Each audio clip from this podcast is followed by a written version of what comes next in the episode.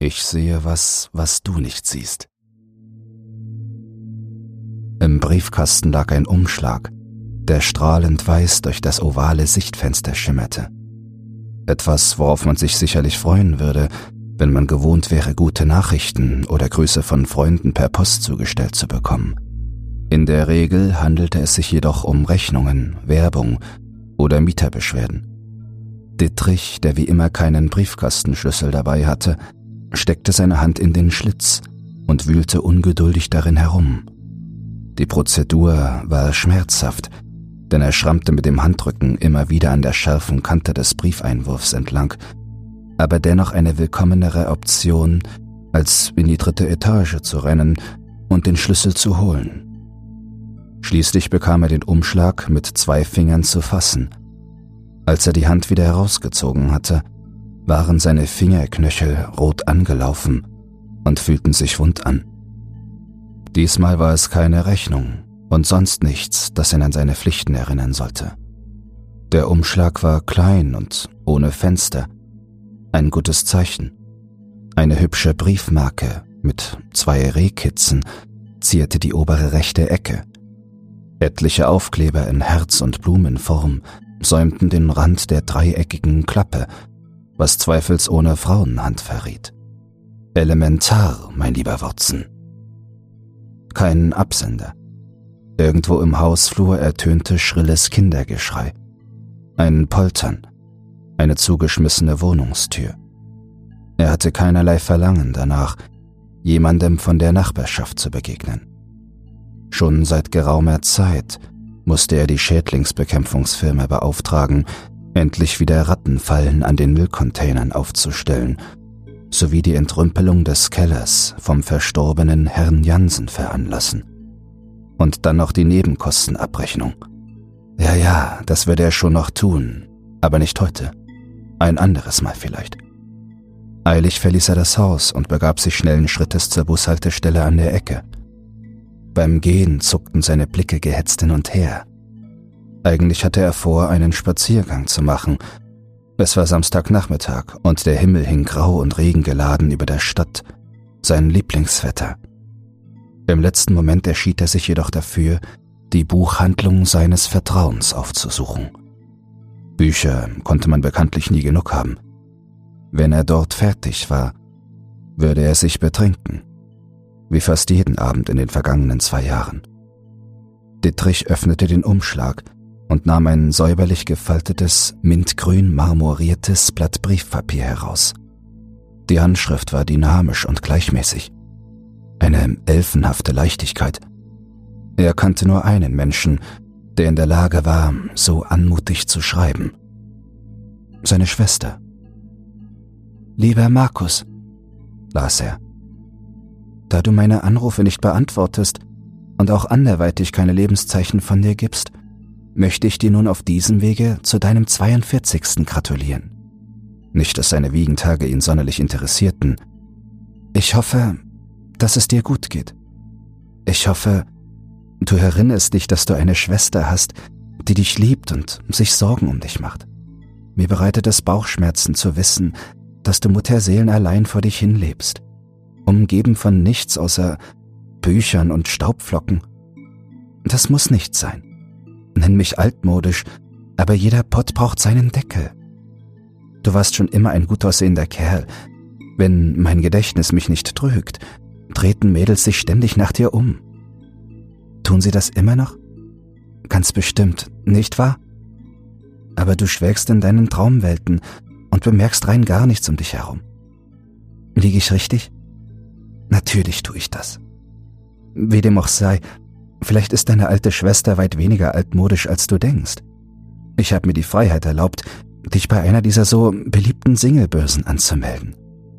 Am Anfang war ich auch skeptisch, aber einige meiner Freunde haben auf diese Weise ihre Lebenspartner gefunden.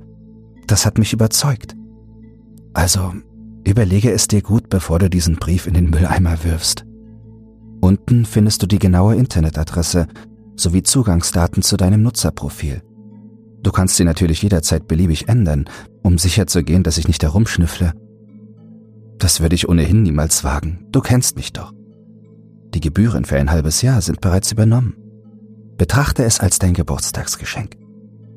Ich wünsche dir viel Glück, Bruderherz. Ruf mich an, wann immer du dich danach fühlst.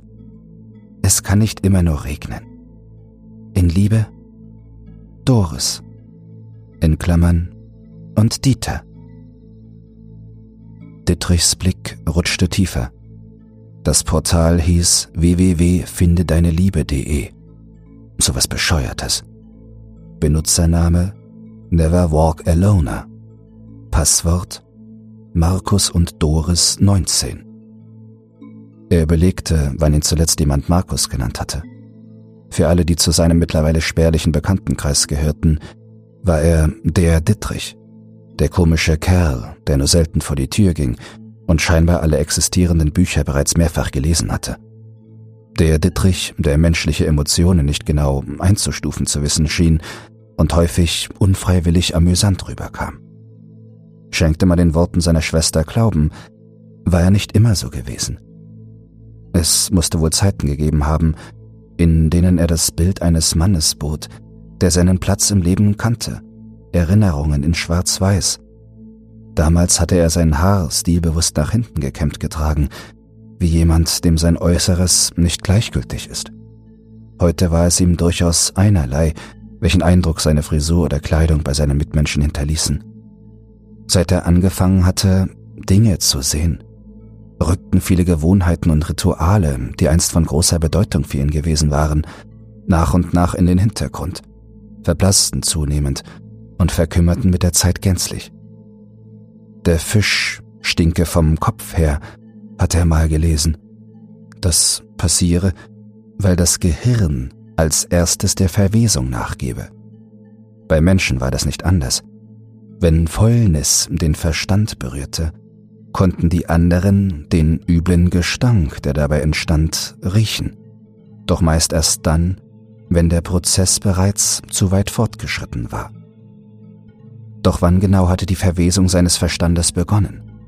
Etwa an dem Tag, an dem er zum ersten Mal Stimmen in den Wänden gehört und hektisch huschende Schatten in den Ecken des alten Dachbodens gesehen hatte. Vielleicht aber ein anderes Mal, an jenem Abend, als der Nachbarsjunge den Haustürschlüssel fallen ließ. Ein krötenartiges Wesen verschleppte den Schlüssel sodann ins Gehölz, und Dittrich nahm deutlich räuberisches Gewusel und ersticktes Quieken wahr, die daraus drangen. Endgültig geriet sein Leben aus dem Ruder, jedoch erst nach dem Vorfall mit den Ameisen. Wann immer es begonnen hatte, ein Ende war nicht in Sicht. Tag für Tag versuchte er sich weiszumachen, dass sein Zustand nur eine vorübergehende Erscheinung sei, dass alles vergehen werde, wenn er nur ausreichend schlafe und gesund esse. Doch wenn er ehrlich war, hatte die Häufigkeit der Vorfälle sogar zugenommen. Nur wenn er las oder trank, sah er nichts. Beides war ihm recht. Never walk alone, er ließ sich das Wort auf der Zunge zergehen. Wie sehr es doch den Kern des Problems traf. Doris hatte schon immer ein feines Gespür dafür, was ihm fehlte. Eine Art geschwisterliche Intuition. Und dabei waren sie nicht einmal Zwillinge. Ganze neun Jahre trennten sie voneinander. Als er klein war, kümmerte sie sich um ihn weit rührender als seine eigene Mutter. Die Verbindung zwischen den beiden war so innig, dass er ihr jeden Zweifel, jeden noch so geheimen Wunsch offenbaren konnte – ohne sich schämen zu müssen oder in Verlegenheit zu geraten. Warum hatte er ihr dann nie von den Visionen erzählt? Warum hatte er sie aus seinem Leben einfach ausgesperrt? Vielleicht aus Furcht, dass das, was er sah, auf Doris und ihn aufmerksam werden würde, wenn er sich ihr anvertraute. Aus Furcht, Böses auf sich selbst und sie heraufzubeschwören. Jedenfalls hielt er es für sicherer, den Mund zu halten.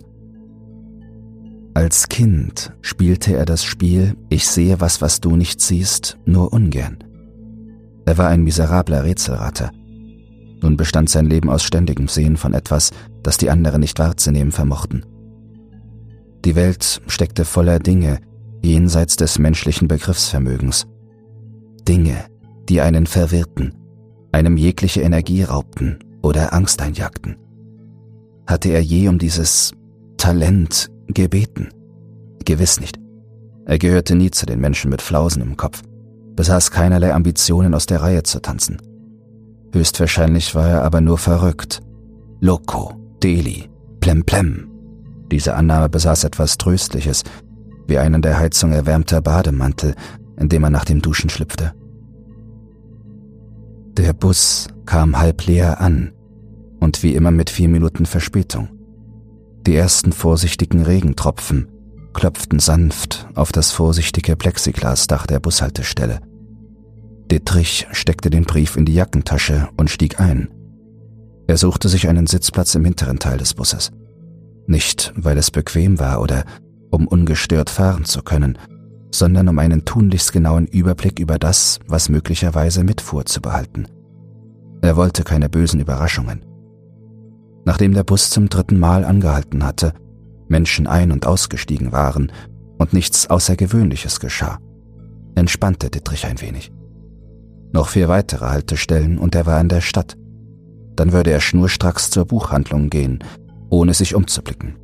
Immer nur geradeaus, bis er das leuchtende M sah. M für Mrs. Books.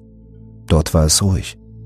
Der Laden roch gut und man konnte sich stundenlang in der Leseecke verschanzen, in Dutzenden von Bänden blättern, bis man eines oder auch zwei fand, das man unbedingt mitnehmen wollte. Und keine Visionen. Dittrich ertappte sich dabei, dass er erneut mit dem Gedanken spielte, Annette sein Herz auszuschütten. Annette oder Mrs. Books war die Ladeninhaberin, die eine runde Harry Potter Brille trug und stets so verträumt wirkte, als würde sie alle paar Monate einen Ausflug nach Narnia unternehmen. Etwas sagte ihm, dass sie die Richtige war, dass sie ihr Verständnis für ihn aufbringen würde und, wer weiß, vielleicht sogar helfen könnte. Sein beruhigender Gedankenstrom versiegte, weil jemand sich auf den Sitz neben ihm gesetzt hatte. Ein bleicher, hagerer Mann, gehüllt in einen beigefarbenen Trenchcoat, der süßlichen Muskatnussgeruch verströmte. Auf dem Kopf trug er einen grauen Fedora, dessen wollige Oberfläche vor feinen Regenperlen glitzerte, als wäre sie eine mit Diamanten besetzte Krone. Wann war er eingestiegen? Dittrich fragte sich, ob er den Mann übersehen haben konnte, was aber bei der Aufmachung ein Ding der Unmöglichkeit darstellte. Ein vor Jahren antrainierter Reflex veranlasste Dittrich, geradeaus zu schauen und sich neutral zu verhalten, so zu tun, als sehe er nichts. Der Mann mit Fedora blickte verstohlen nach links und rechts. Aus den Tiefen des Trenchcoats holte er etwas heraus, das Dittrich nicht richtig erkennen konnte, ohne den Kopf in die Richtung des Mannes zu drehen. Der Mann schnupperte intensiv daran, wie ein hungriges Raubtier, das den Geruch des Blutes witterte.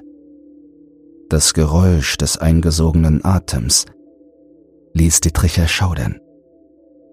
Der Bus hielt erneut an, eine Gelegenheit, den Sitznachbar unauffällig unter die Lupe zu nehmen. Dittrich tat so, als werde er die neu zugestiegenen Passagiere betrachten und tat dabei sein Bestes, um den Gegenstand in den Händen des hageren Mannes aus dem Augenwinkel heraus zu identifizieren. Ein mit Grauen gepaarter Ekel durchfuhr ihn als er schließlich begriff, um was es sich dabei handelte. Es war ein stellenweise bis auf die Knochen abgenagtes Kinderbein, über das der Mann nun begierig mit der Zunge auf und ab fuhr. Der Schreck fuhr Dietrich in alle Glieder. Er sprang auf, taumelte kurz und stürmte linke Hand vor den Mund gepresst aus dem Bus. Dabei hoffte er inbrünstig, dass das, womit seine Rechte im Vorbeiquetschen am Fedora-Typen in Berührung kam, um Himmels willen nicht das Beinchen gewesen war.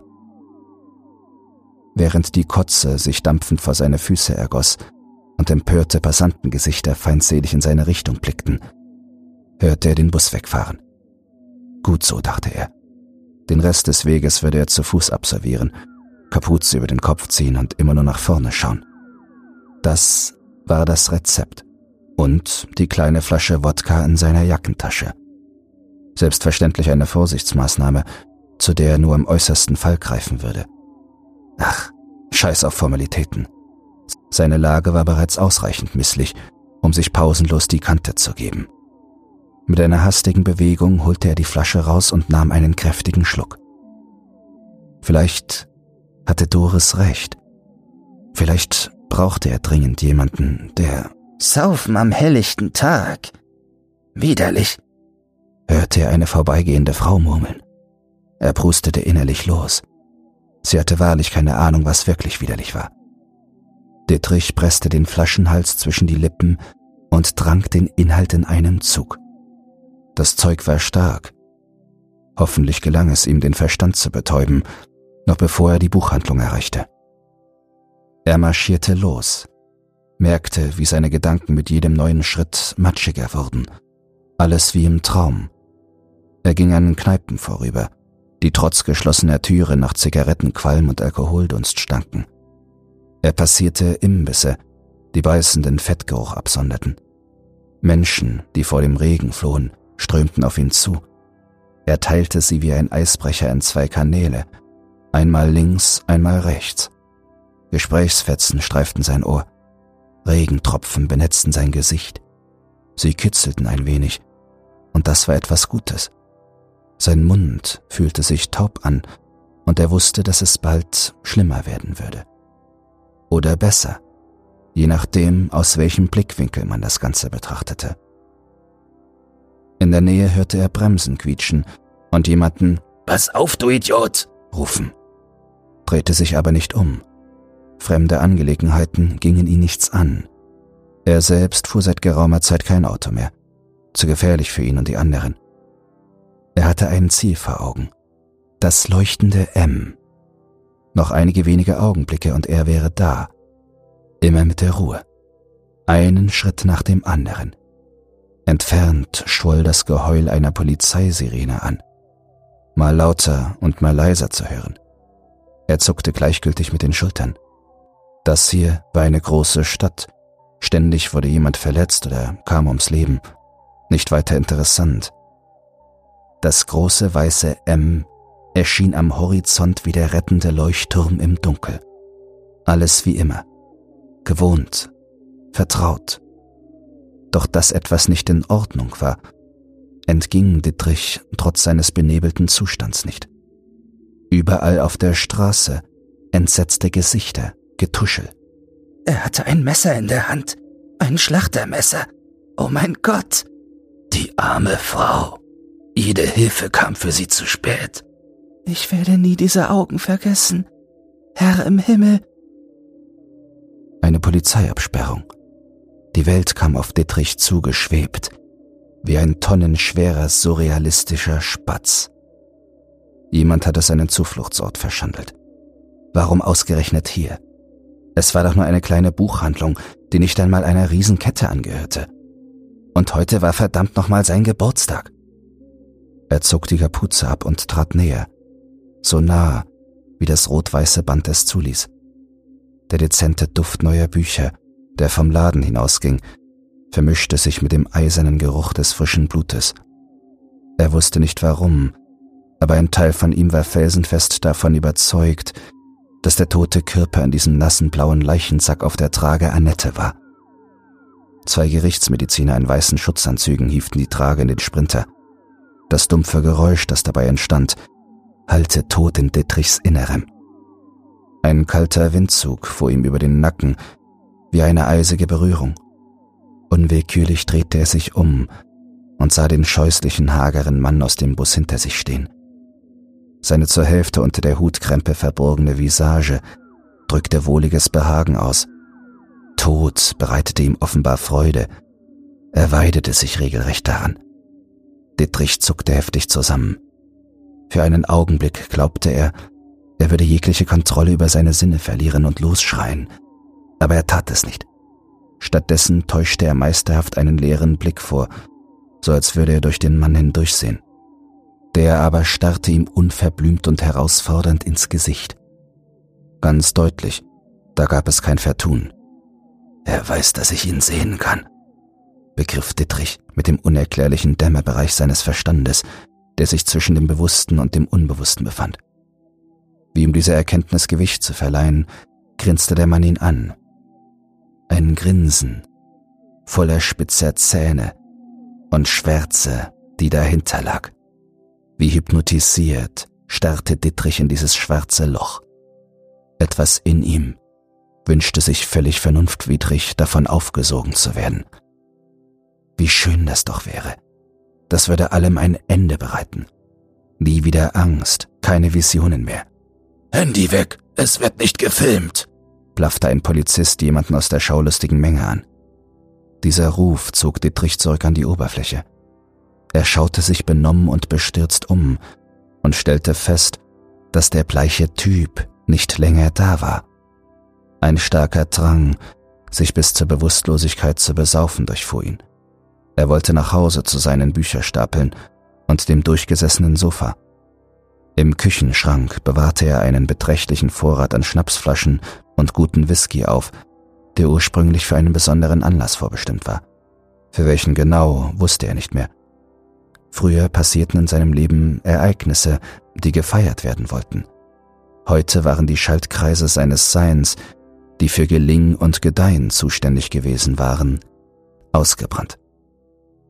Alles, was blieb, war ein undefiniertes Wandern zwischen der irrealen Welt des Lesens und Trinkens und der erschreckenden Welt der Visionen. Dittrich wechselte schwankend auf die gegenüberliegende Straßenseite und stieg in den gerade angekommenen Bus. Dort presste er seinen Oberkörper in die Rückenbanklehne ein, verschmolz nahezu mit ihr. Er zog die Knie unter das Kinn und schloss die Augen. Er würde sie nicht öffnen, bis der Bus an seiner Haltestelle hielt. Zu Hause war alles wie immer. Das Summen des Kühlschrankes, der schon länger hätte abgetaut werden müssen, war angenehm einlullend. Auf der Fensterbank stand ein mit faulem Wasser befülltes, außer Betrieb genommenes Aquarium, das einst ein gutes Dutzend Guppies und Schnecken beheimatete, die nun allesamt auf dessen Sandboden verwisten. Dittrich tat sein Bestes, um den kleinen Glasfriedhof nicht zu beachten, was recht gut klappte, wenn man bedachte, dass das letzte Mal, als er Fischfutter gekauft hatte, über sechs Monate zurücklag. Er holte den Whisky aus dem Kühlschrank. Die Flasche in seiner Hand fühlte sich bedeutend an, wie ein Versprechen, dass alles gut sein würde. Schon bald. Eines Tages. Vielleicht. Er stapfte ins Wohnzimmer und ließ sich auf das Sofa fallen, griff mit einer geübten Bewegung unter den Couchtisch und schnappte das oberste Buch vom Zulesenstapel. Das wird wohl ein kurzer Abend werden, dachte er, aber was soll's. Er nahm einen langen Schluck aus der Flasche und schlug das Buch auf. Vorwort. Langsam kam er in das Alter, in dem man das Vorwort nicht zwangsweise übersprang. Der allererste Satz war ein Zitat von Honoré de Balzac. Ein Brief ist eine Seele, besagte er. Er ist ein so treues Abbild der geliebten Stimme, die spricht, dass empfindsame Seelen ihn zu den köstlichsten Schätzen der Liebe zählen. Dittrich seufzte und öffnete in Gedanken den Brief seiner Schwester und glitt mit dem inneren Auge an den kunstvoll verschnörkelten Zeilen herab. Vielleicht sollte er der Sache mit dem Online-Dating eine Chance geben. Er stellte sich vor, wie es wäre, jemanden um sich zu haben, wenn draußen Gestalten in der Dunkelheit lauerten. Einsamkeit war ein treuer, aber kein so angenehmer Zeitgenosse, wenn er ehrlich war.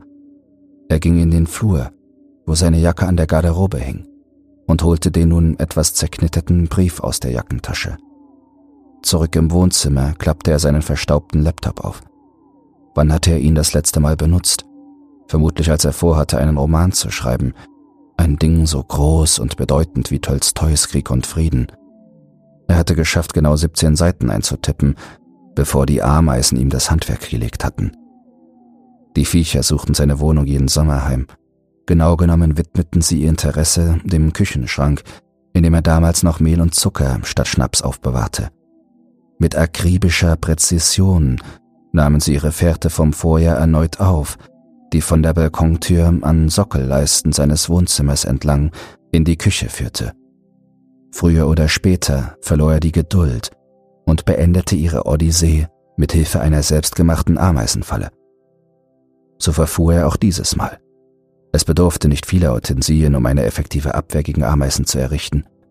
Man nahm einen Plastikbecher und befüllte ihn mit etwas Bier und Zucker. Aus einem Stück Karton schnitt man eine Ameisenbrücke zurecht, deren eines Ende man am Becherrand befestigte und das andere auf dem Boden liegen ließ. Die Ameisen witterten den verführerischen Duft vom Bier-Zuckergemisch, wanderten brav und unwissend die Brücke hoch und fielen dann direkt in die süße Umarmung des Todes. Innerhalb kürzester Zeit verwandelte sich der Becher in ein wimmelndes Massengrab voller Ameisenkörper, von denen manche bereits leblos auf der Oberfläche trieben, während die andere noch verzweifelt um die letzten krampfhaften Atemzüge rangen.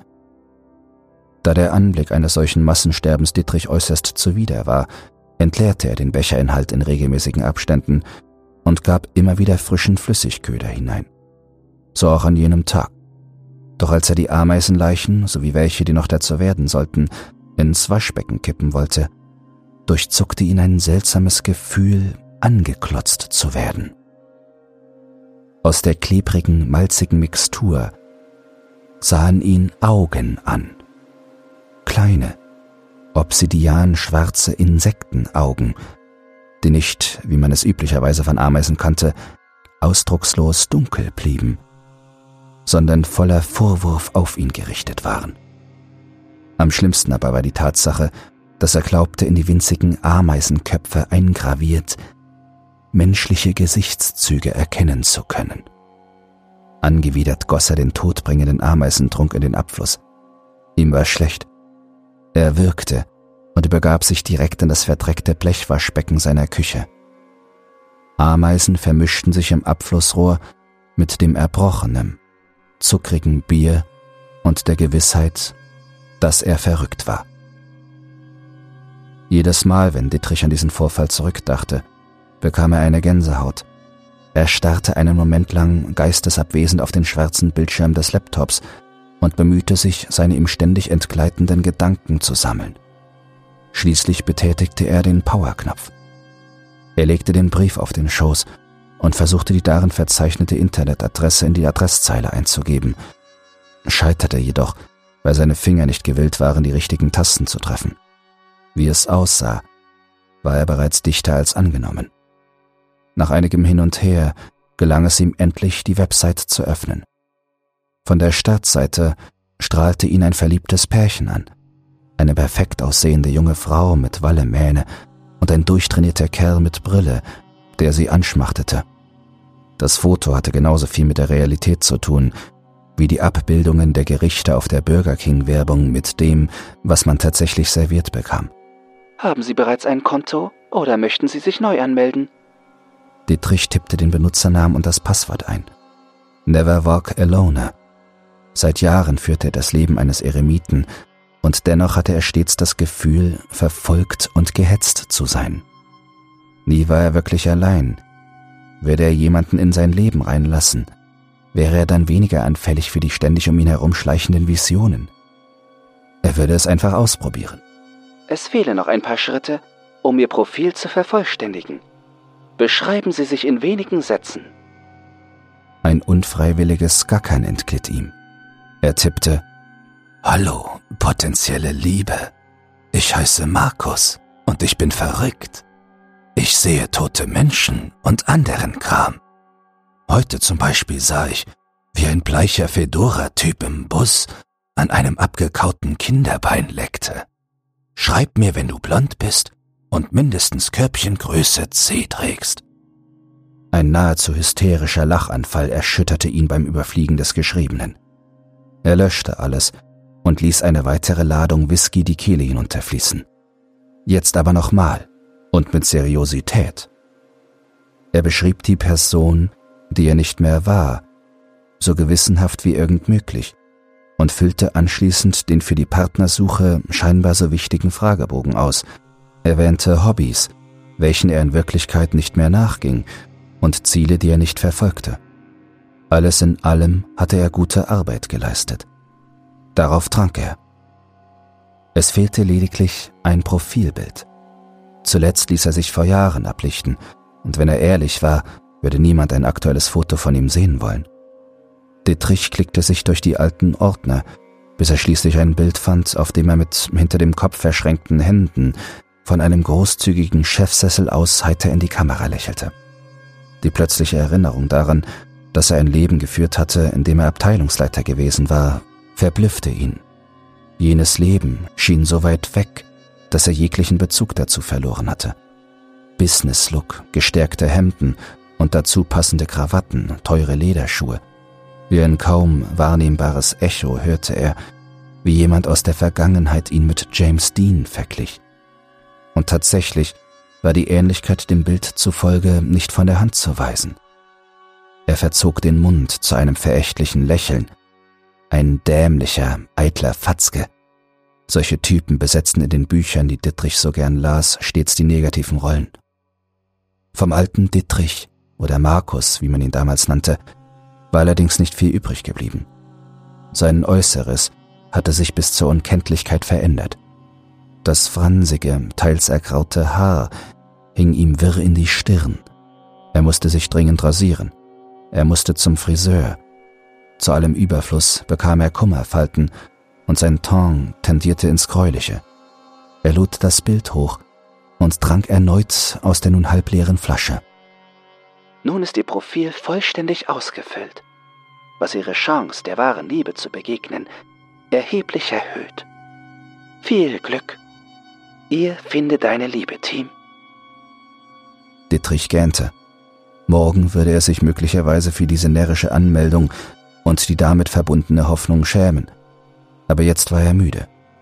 Er legte sich hin und schob sich das kleine Couchkissen unter den Kopf. Schlaf war alles, was er jetzt brauchte.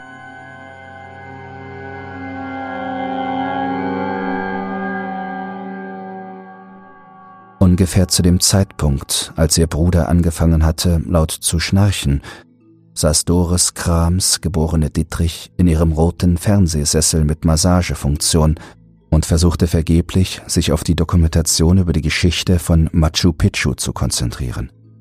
Mit den Fingern griff sie in regelmäßigen Abständen in die Schüssel mit Chips, kaute rhythmisch, während ihre Gedanken ständig zu Markus abschweiften. Als ihr sein merkwürdiges Verhalten zum ersten Mal aufgefallen war, hatte sie ihrem Mann davon in scherzhaftem Ton erzählt. Inzwischen fand sie das Ganze gar nicht mehr komisch. Genau genommen machte es ihr Angst. Immer wieder stellte sie sich die Frage, ob ihr Bruder nicht an einer gravierenden Krankheit leide. In der Familie gediehen allerhand psychische Störungen wie Pilze nach dem Regen, ganz besonders mütterlicherseits. Die Mutter war chronisch depressiv gewesen und hatte sich das Leben genommen, als Markus neun und sie 18 Jahre alt gewesen waren. Ein Onkel litt unter paranoider Schizophrenie und verbrachte deshalb zwei Jahrzehnte seines Lebens in einem spezialisierten Pflegeheim. Eine Cousine behauptete, mehrmals von Außerirdischen entführt worden zu sein. Auch sie selbst hatte bereits eine Angsttherapie hinter sich. Doris machte sich bittere Vorwürfe, sie täte nicht genug, um ihrem Bruder zu helfen. Aber was konnte sie groß machen, wenn er jegliche Kontakt- und Hilfeversuche sabotierte? Behörden einschalten? Einen Dreck würden die unternehmen.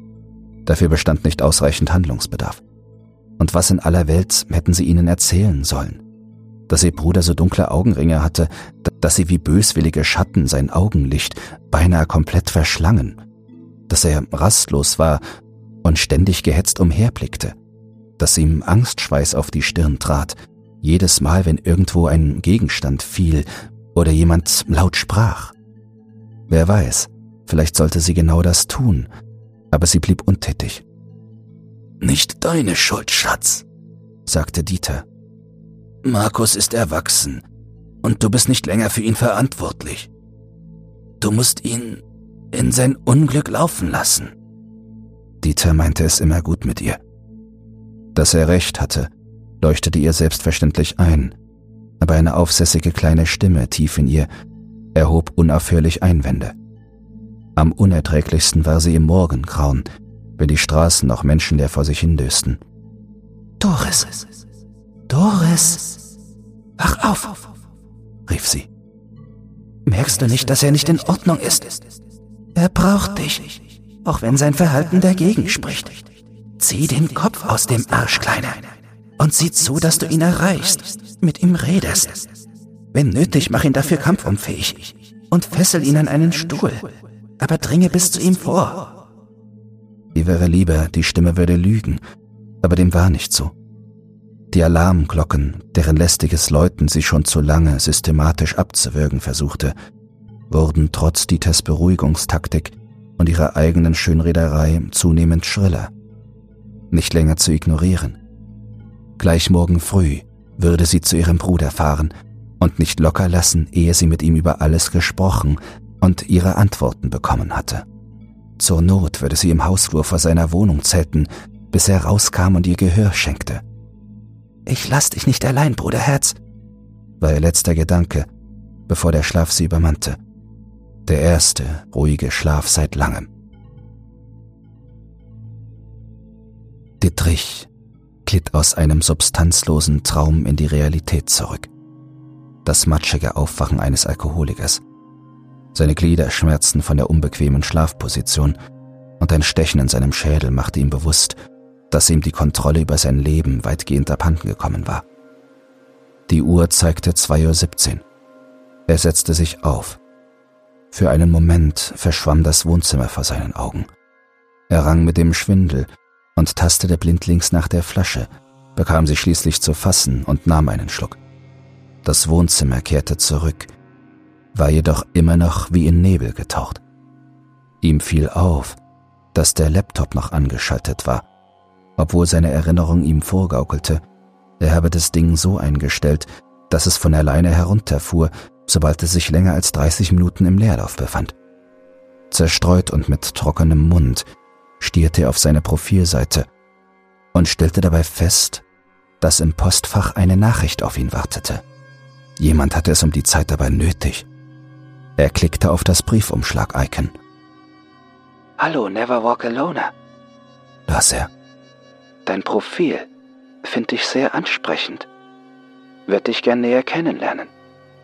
XOXO Lonesome Soul. Dittrich ertappte sich dabei, wie er nervös mit dem Daumennagel Zickzackmuster in das weiche Couchtischholz hineinritzte eine seit Ewigkeit verloren geglaubte Angewohnheit, die ihm im Kindesalter Unmengen an Ärger eingepockt hatte. Mit einem weiteren Klick landete er auf dem Profil der Absenderin. 27 Jahre alt, 168 Zentimeter groß, blond, Augenfarbe grau. Als Hobbys wurden leidenschaftliches Kochen und Lesen aufgelistet, sowie nächtliche Spaziergänge. Zu Dittrichs großer Enttäuschung hatte die Nutzerin kein Profilbild hinterlassen. Er zögerte ein bisschen und schrieb dann zurück. Hallo, Lonesome Soul. Dein Profil finde ich ebenfalls interessant. Könntest du mir ein Bild von dir schicken? LG Markus. Er wollte schon den Laptop zuklappen und sich wieder auf die Couch knallen, als er sah, dass seine Nachricht beantwortet wurde. Überrascht über eine dermaßen schnelle Reaktion, öffnete er seinen Posteingang. Wozu das Bild? Wie wäre es, wenn ich jetzt sofort bei dir vorbeikomme? Wohne direkt in der Nähe. Zwinker-Smiley. Perplex starrte Dietrich auf das Geschriebene. Was war das für ein verrückter Vorschlag? Der vernünftige Teil von ihm wollte die Unterhaltung auf der Stelle abbrechen, aber der neugierige Teil seines Ichs tippte bereits eine Antwort. Never walk alone. Woher willst du wissen, wo ich wohne? Zwinker Smiley. Lonesome Soul. Hab einen Premium-Account. Darf ich kommen? Du schläfst sowieso nicht. Never walk alone. Das ist das Verrückteste, das ich je getan habe. Aber ja, komm vorbei. Klingel bei Dietrich. Lonesome Soul. Bin in 15 Minuten da. Du wirst es nicht bereuen. PS. Ich trage 75D. Kuss Smiley.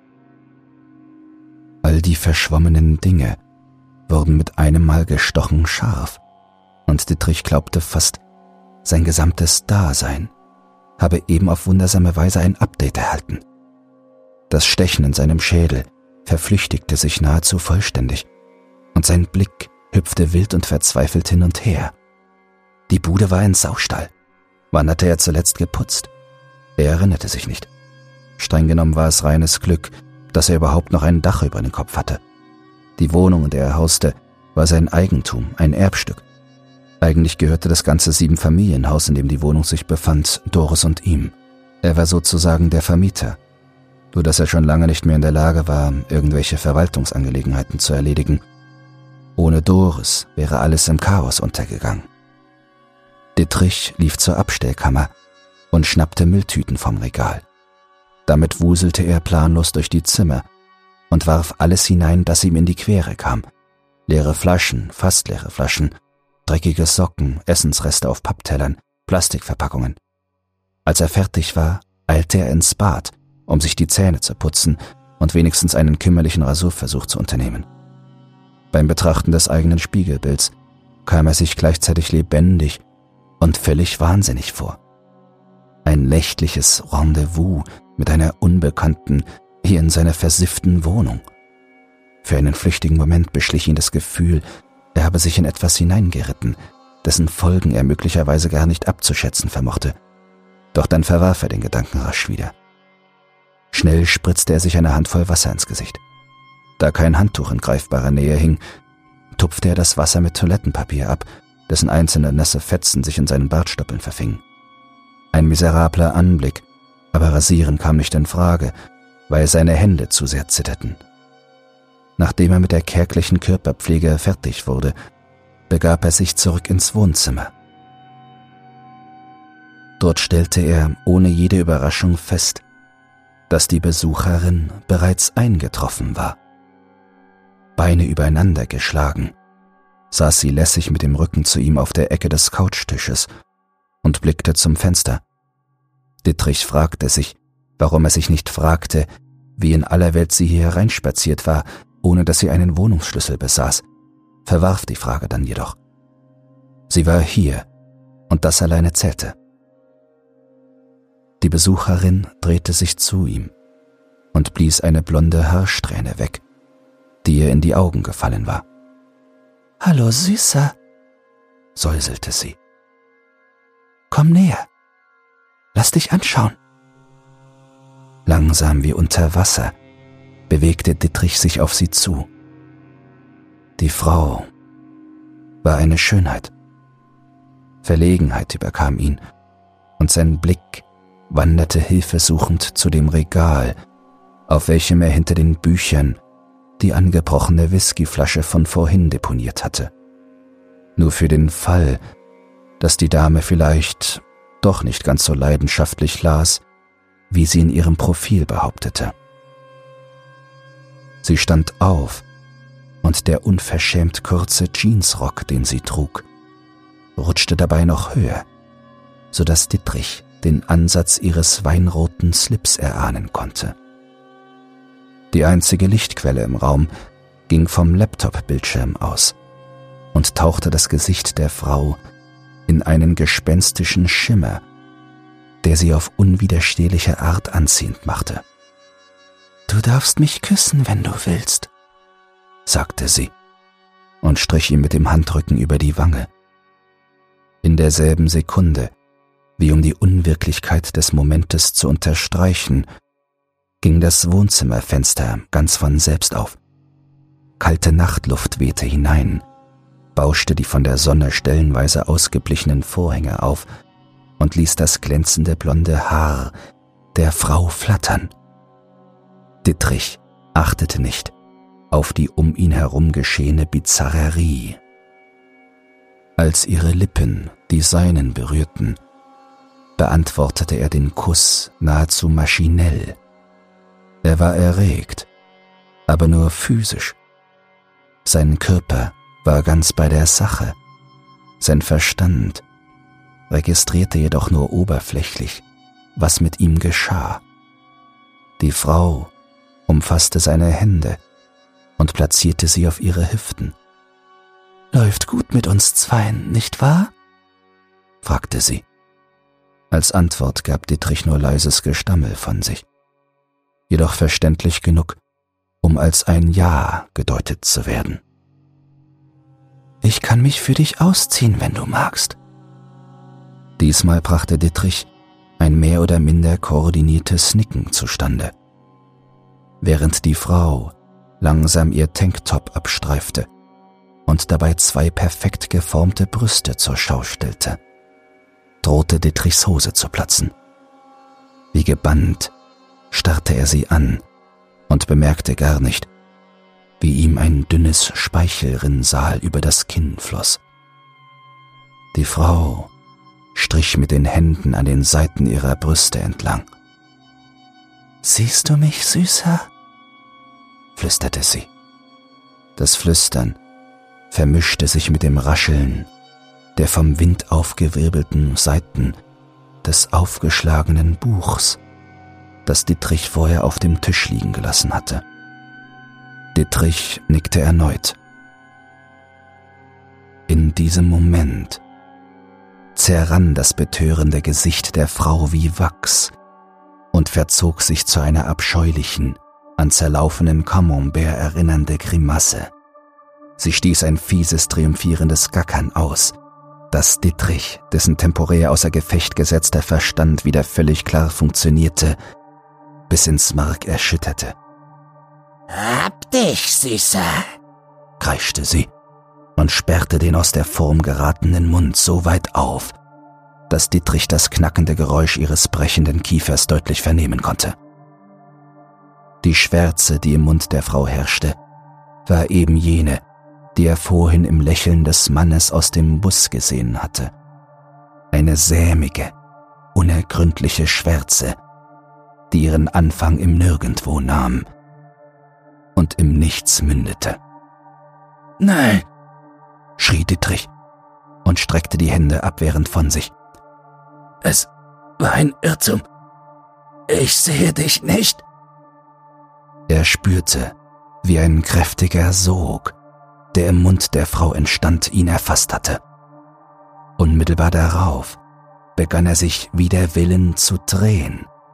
Zuerst langsam und dann immer schneller. So, als befände er sich im Rüssel eines Tornados. Sein Körper verlor dabei jegliche Substanz, zerbarst in einzelne Atome, von welchen jedes einzelne vor Entsetzen schrie und zitterte.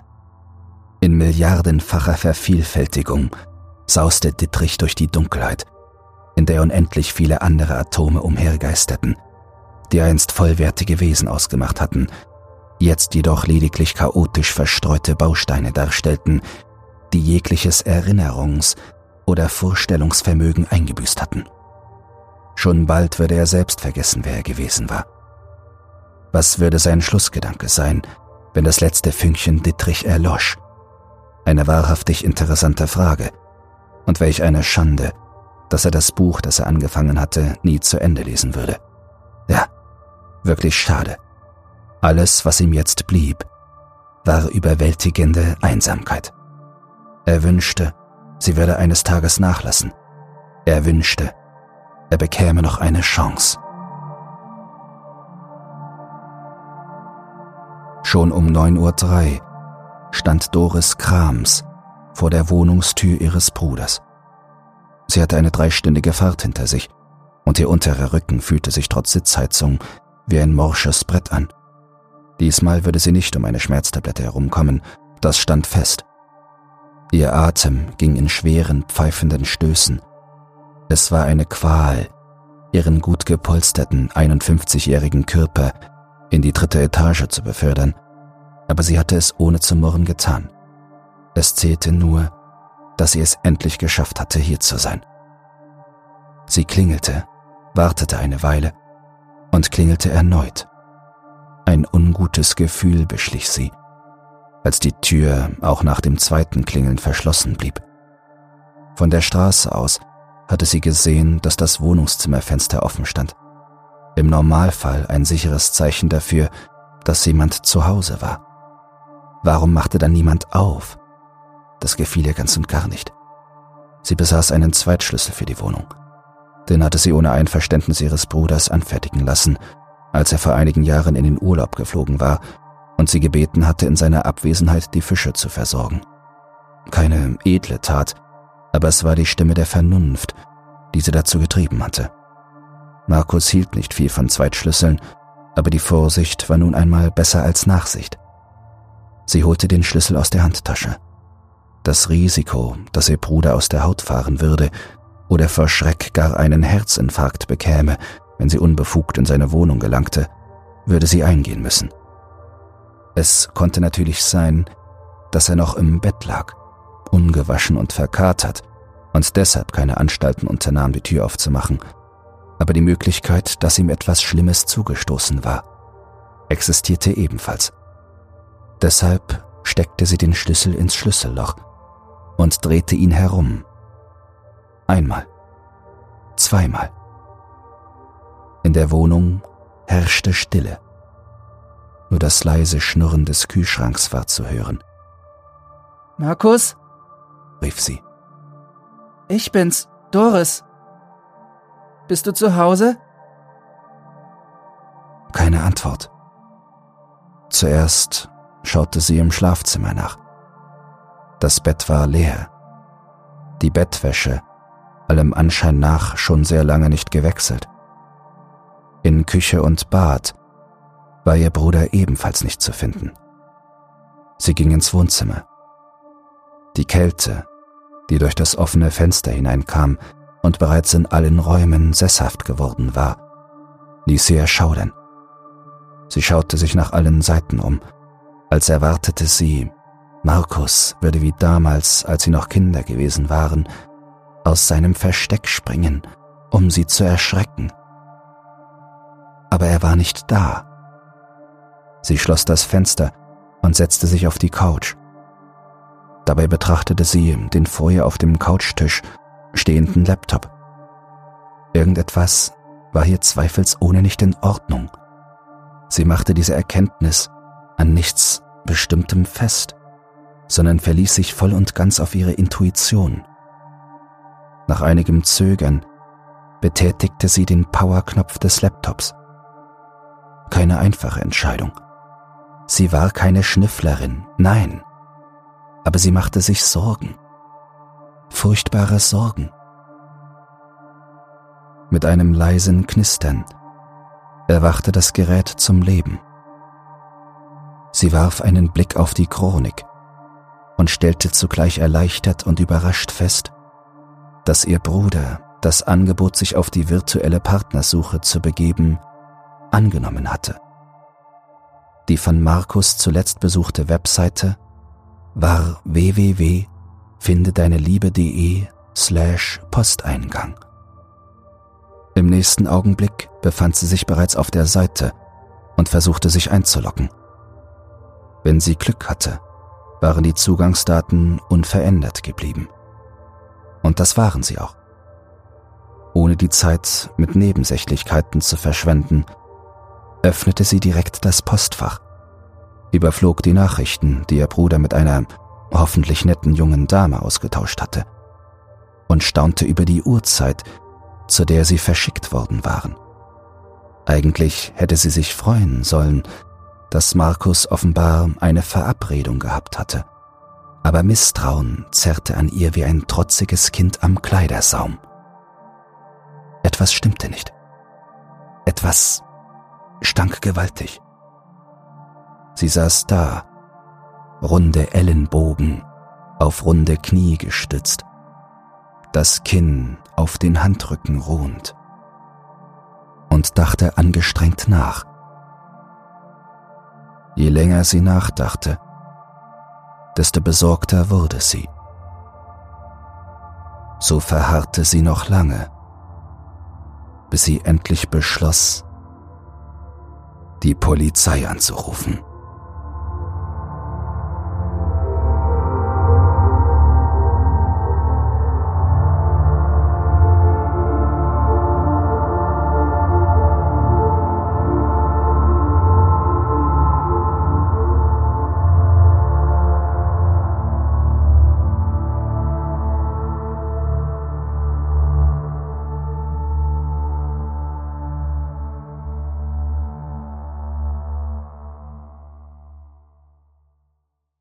Du hast alle Folgen durchgehört oder Bock auf ungekannte Dimensionen des Horrors. Ich habe einen neuen Podcast und darum geht es.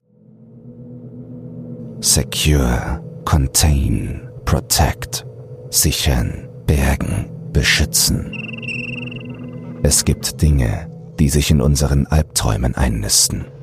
Bizarre Dinge, abgründige Dinge, grausame Dinge. Die SCP Foundation wurde gegründet, um die Menschheit vor unaussprechlichen Wesen zu schützen, von deren Existenz sie nichts wissen will. Und diese Wesen haben Akten, jede Menge Akten. SCP zum Einschlafen. Ein Horror-Podcast, präsentiert von Dr. Zagota. Neue Akteneinsichten, jeden Montag um 21 Uhr, überall wo es Podcasts gibt. Den Link findest du in den Shownotes.